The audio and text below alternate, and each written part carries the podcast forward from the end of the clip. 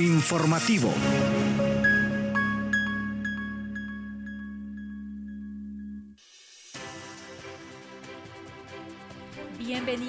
Bienvenidas a El Informativo desde la cabina de Radio Comunica. Les saluda Yuri Vargas junto a Kaylin Espinosa y en controles Hugo Duarte. Gracias por sintonizarnos. ¿Cómo está Kaylin en este inicio de semana? Buenos días Yuri, buenos días Hugo y buenos días también a la audiencia que está en sintonía de El Informativo. Pues muy bien, comenzando la semana, ya estamos en septiembre, bueno, comenzamos el, el viernes pasado, pero es el mes patrio Yuri. Eh, hay que acordarnos de cantar el himno nacional a las 12 del mediodía. La universidad ahora está de vacaciones, los, sus estudiantes, pero les estamos esperando pronto. Pues están viniendo los de arquitectura y los de odontología, que y en la Facultad de Ciencias Médicas también continúan con sus clases normales los estudiantes de medicina y enfermería, ya que estas son carreras de dos periodos al año. Nuestros saludos para ellos, que mientras sus demás eh, compañeros pues están en estos momentos en prematrícula, ellos ya están en el desarrollo de sus actividades académicas. Precisamente hoy es el segundo día de prematrícula, a estar atentos los estudiantes de las carreras trimestrales para inscribir las asignaturas que necesitan conforme a su plan de estudio. Pero bueno, mientras tanto pasamos con los titulares. Titulares. Comenzamos los titulares docente de la UNA, primera hondureña certificada como piloto de drones. En aumento casos de femicidios en Honduras en un Observatorio Nacional de la Violencia. Docentes de letras participan en Congreso Internacional de Lingüística en Turrialba, Costa Rica. Centro Universitario Regional de Occidente, CUROC, UNA, publica serie Referentes Nacionales. Universidad del Salvador gradúa a universitarios en cursos sobre derechos humanos. Universidad de Panamá fortalece capacitación de privadas de libertad. Universitarios comparten experiencias y reflexiones acerca del modelo curricular por competencia. Y para finalizar con los titulares, convenio permitirá que estudiantes cuenten con tecnología inmersiva y realidad virtual. Noticias Puma.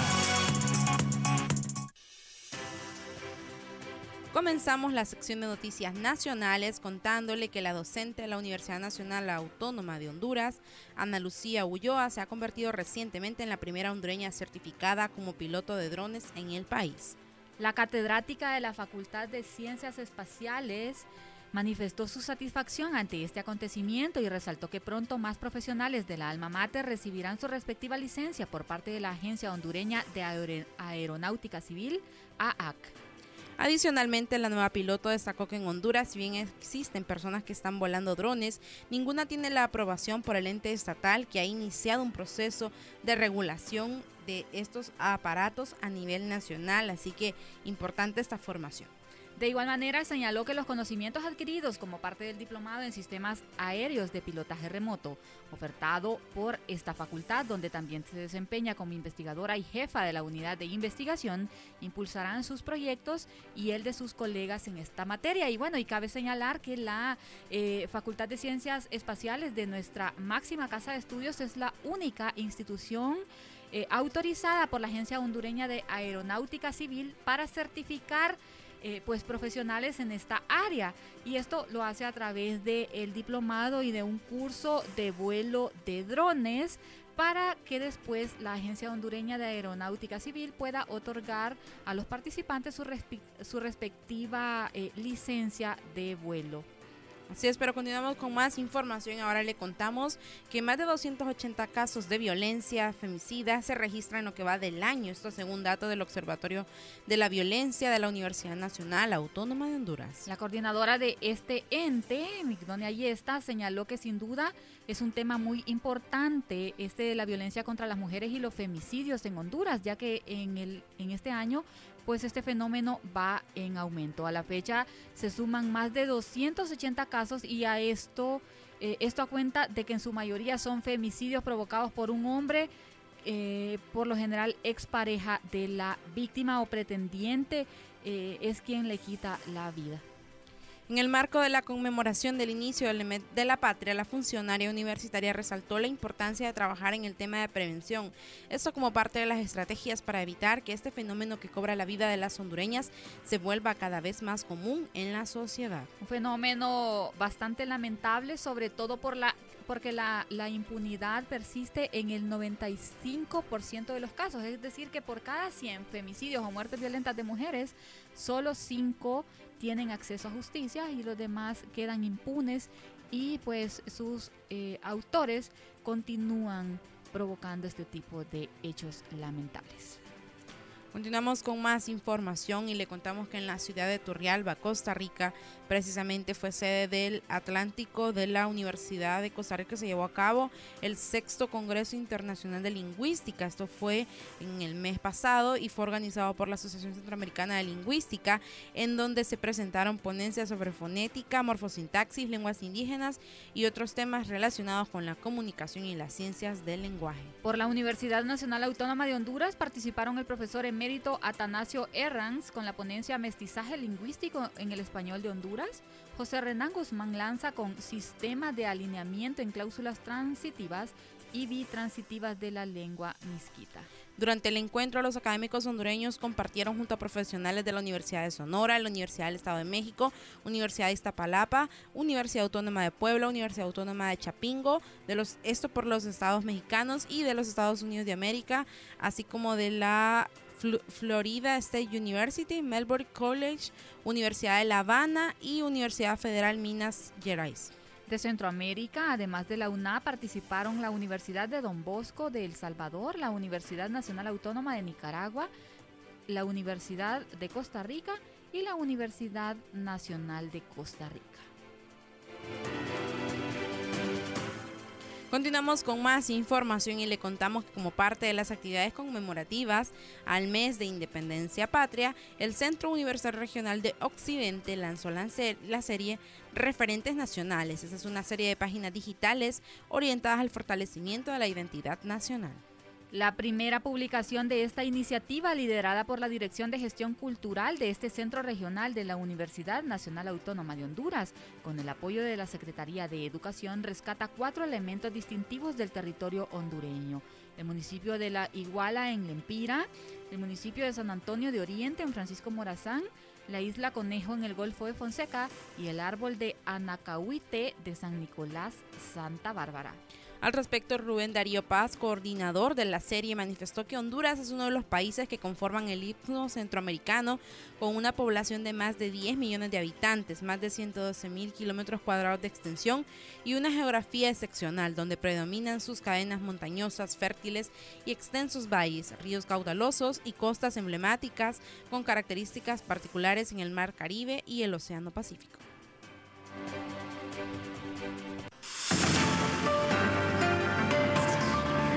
Noticias Internacionales Universitarias.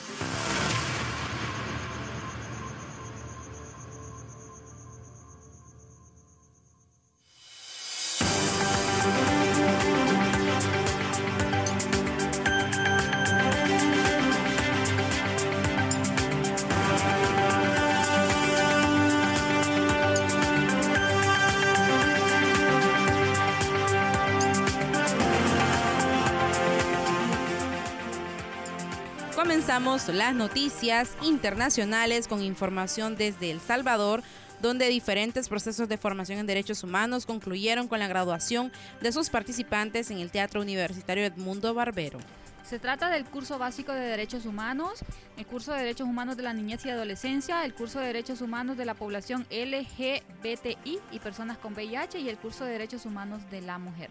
Cabe mencionar que estos espacios fueron impartidos a 57 estudiantes de la sede central de la Universidad de El Salvador por expertos de la Procuraduría para la Defensa de los Derechos Humanos en coordinación con la Defensoría de los Derechos Humanos. Según el licenciado Kevin Allen Alfaro Gaitán, coordinador del área de promoción y difusión de la Defensoría de los Derechos Universitarios.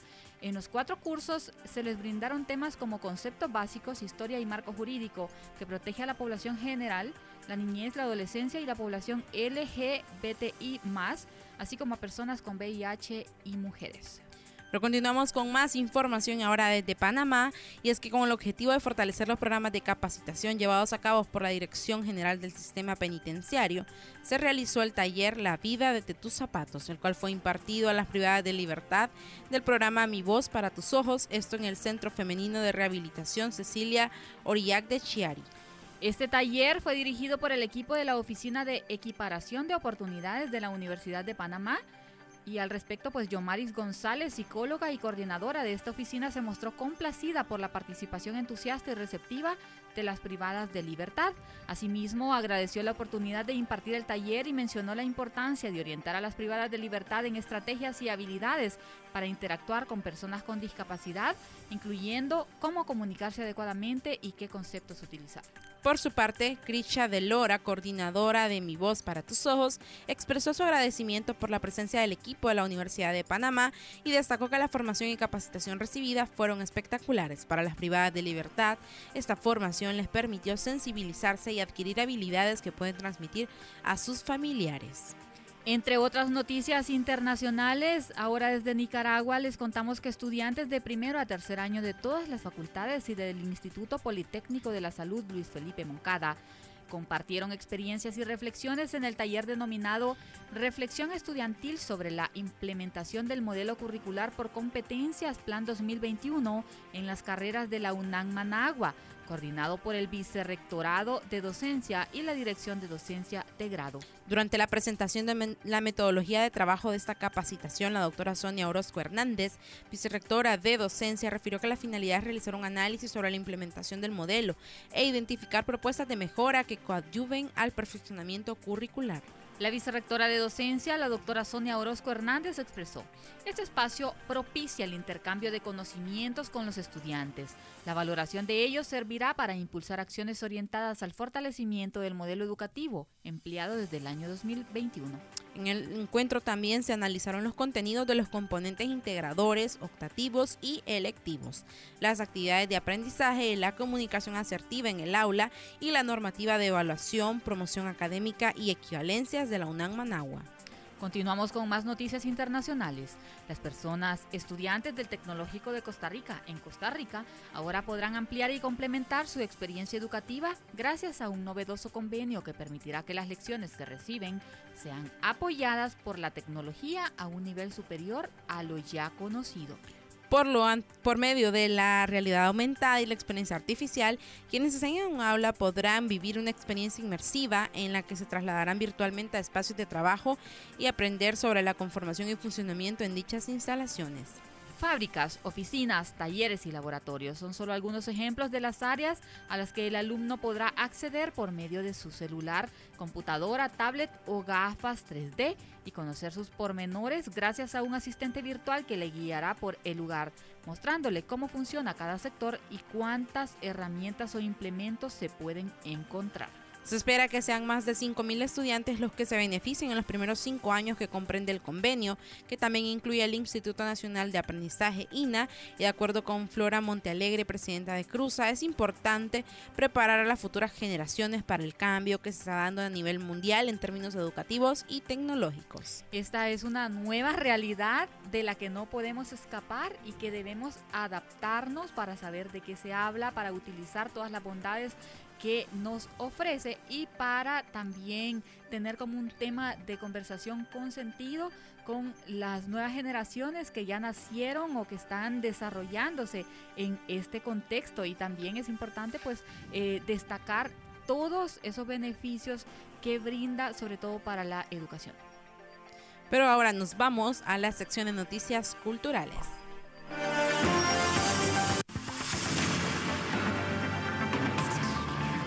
Cultura Universitaria.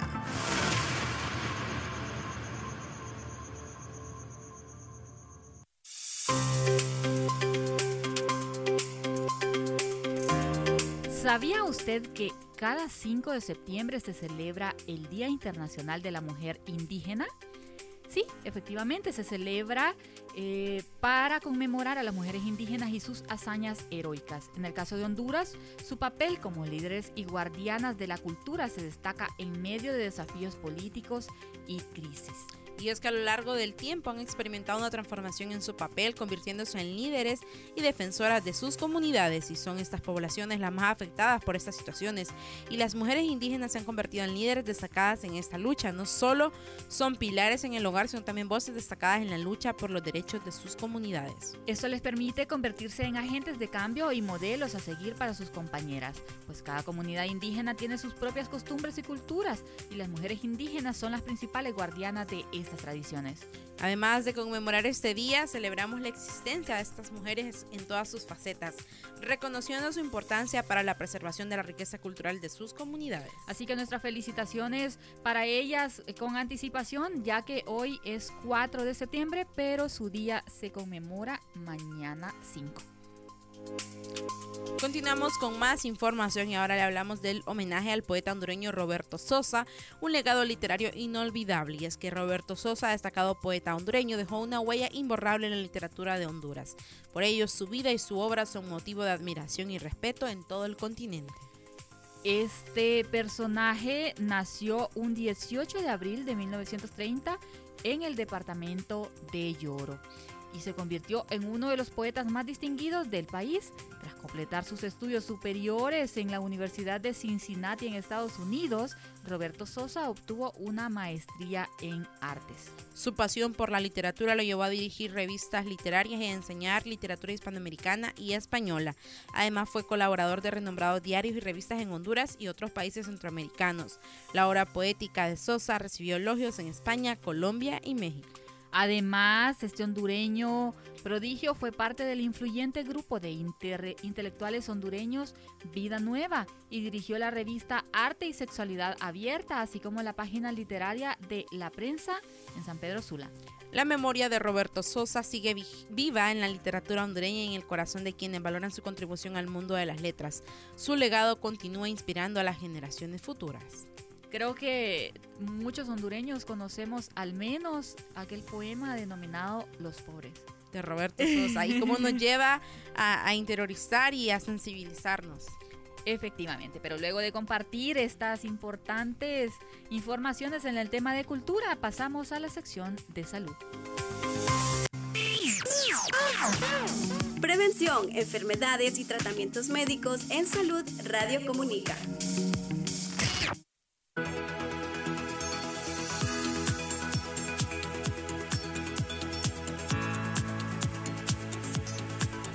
Comenzamos la sección de salud y le hablamos de la inauguración de la clínica ambulatoria de enfermedades crónicas en el Hospital Escuela. Y es que las autoridades de este hospital han dado un paso importante en la atención de pacientes con enfermedades crónicas al abrir la clínica ambulatoria de enfermedades crónicas ubicada en el Clipper de Lato de en medio y esta nueva instalación servirá como extensión de la consulta externa del hospital ofreciendo un enfoque integral en el tratamiento de diversas patologías. La clínica ambulatoria de enfermedades crónicas brindará atención a pacientes que padecen una variedad de enfermedades crónicas. Esto incluye la hipertensión arterial, hipotiroidismo sin antecedentes de cáncer de tiroides, síndrome de resistencia a la insulina, prediabetes, diabetes mellitus tipo 2, obesidad, síndrome de ovario poliquístico, dislipidemias, entre otras. Además de la atención médica especializada, la clínica también contará con servicios adicionales como podología, nutrición y educación en diabetes. Esto permitirá una atención integral al paciente, abordando no solo la gestión de la enfermedad, sino también la prevención y el bienestar general de los pacientes. La inauguración de este espacio de atención en el Hospital Escuela representa un compromiso continuo con la salud y el bienestar de la sociedad hondureña en general. Recordemos que el Hospital Escuela es uno de los centros eh, hospitalarios que recibe pacientes de diversos sectores del país. Información y ahora hablamos de la inteligencia artificial la tercera edad robots para cuidar a nuestros mayores. Así es, es que la inteligencia artificial avanza en el cuidado de la tercera edad, desde recordatorios de medición hasta robots de acompañamiento, aunque prometedores expertos advierten que no pueden reemplazar las interacciones humanas.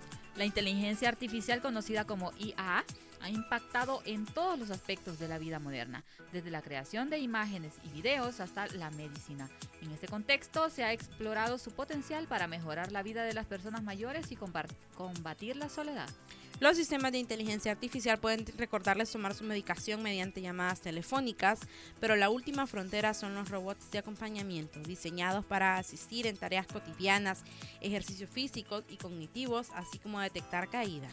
La soledad en la tercera edad es un problema grave que afecta a la salud. Los robots con IA pueden ayudar, pero no deben sustituir las relaciones humanas. Investigaciones destacan su capacidad para reducir la soledad, pero se deben considerar cuidadosamente los riesgos. Esto me, me recuerda a una película que vi recientemente sobre una niña que había sido desarrollada por una desarrolladora de juegos y eh, eh, cuando su sobrina perdió a sus padres en un accidente, este robot que era como tenía la imagen de una niña se convirtió como en su mejor amiga pero llegó llegó un punto en que no obedecía órdenes ni tenía controles. Así que si bien eh, la tecnología viene a ayudar hay que tener cuidado. Y bueno sin duda debemos tener eh, presente que no no debe reemplazar ciertas actividades o labores. Pero ahora vamos a pasar a la sección deportiva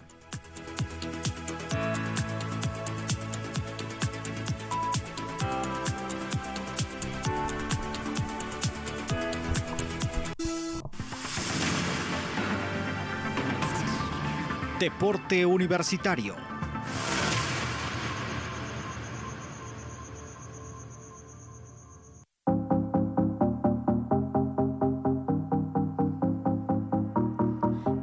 Mejoría, Honduras empata sin goles en su debut bajo Reinaldo Rueda ante Guatemala en Miami. Les hablamos del amistoso en Fort Lauder en el que la selección nacional se mostró dinámica, pero careció de profundidad ofensiva. Además, dos jugadores salieron lesionados. Este partido pues se celebró ayer. Precisamente se celebró ayer e Honduras inició así su nueva etapa con el entrenador Reinaldo Rueda en un empate 0 por 0 contra Guatemala en Estados Unidos. Y eso a pesar de una circulación de pelota dinámica, la falta de profundidad en el ataque fue evidente. Lo más preocupante fueron las lesiones de Edwin Rodríguez y Jason Mejía, quienes tuvieron que abandonar el campo. Aunque este fue el primer partido del proceso y se se jugó con futbolistas locales, la defensa mostró solidez. Edric Mengíbar apenas tuvo trabajo en portería, mientras que los centrales Luis Vega y Debron García lucharon en cada jugada. Mientras Ricky Zapata destacó con sus habilidades en ambos extremos del campo y eh, Maylor cumplió con su papel como es de costumbre. A pesar de las lesiones y la falta de goles, Honduras bajo la dirección de Reinaldo Rueda da muestras de mejoría en su defensa y juego colectivo. Los aficionados esperan ver un equipo más efectivo en el futuro cercano. Yuri, yo ayer estaba no fue que me senté a ver el partido. Estaba por ahí y estaba escuchando una parte del partido y estaba escuchando eh, pues algo de un elemento que creo que es importante que son las condiciones eh, externas también que tienen que ver. Eh, cuando estaba viendo el, partido, el presentador hacía énfasis, el locutor que, estaba narrando el partido, que mientras los guatemaltecos tenían, no tenían agua, tenían algo así que es como el Gator, una bebida así que, que además de calmar la sed también tiene, mm, ¿cómo decirle? Eh, bueno, otros, eh, otros elementos, energizantes, ok, gracias. Eh, entonces ellos tenían esa bebida que cumplía la función pues de calmar la sed y era un energizante. Mientras los jugadores de Honduras, las, la selección no tenía dinero para comprar Gatorade, apenas tenía agua. Entonces ellos estaban diciendo que por el clima que hacía ahí, no era solamente el agua, sino una bebida como el Gatorade o sus similares que son energizantes y que ayudan a que los jugadores bueno, y las personas en general mantengan la condición en, en ese tipo de clima o suero, cosas así. Sí, efectivamente, como suero es que además de, hidratar, estas bebidas aportan electrolitos, porque eh, los deportistas cuando están moviéndose de un lugar a otro o cuando están en, esos climas extremos, pues suelen deshidratarse y por supuesto este tipo de eh, bebidas los hidratan de una manera más rápida y le dan esa energía que necesitan para poder desempeñándose de la mejor manera durante todos los minutos que dura el encuentro.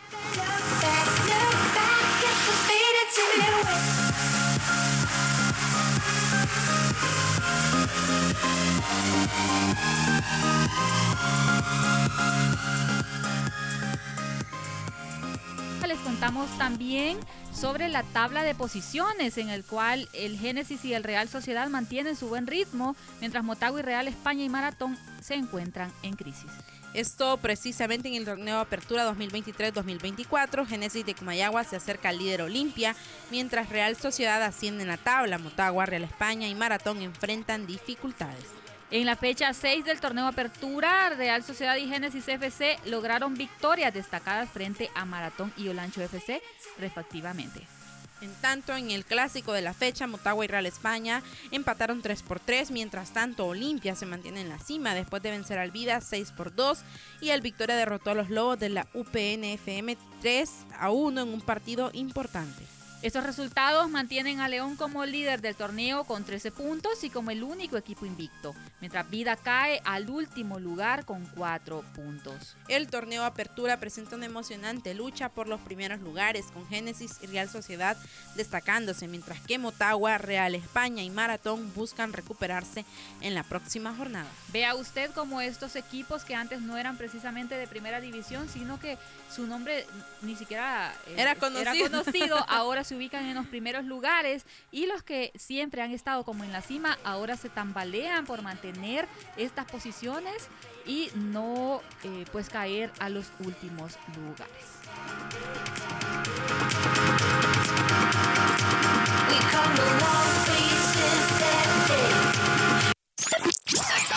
Radio Comunica. Información y entretenimiento. Muchas gracias por habernos acompañado hasta este momento. Se despide de ustedes Yuri Vargas en compañía de Kaylin Espinosa, invitándoles a sintonizarnos nuevamente mañana martes, siempre a partir de las 9 de la mañana por Radio Comunica o en repetición a través de los diferentes servicios de streaming. Gracias por habernos acompañado. Se despide de ustedes Kaylin Espinosa. Hasta la próxima. Por ahora, buenos días. Esto fue el informativo.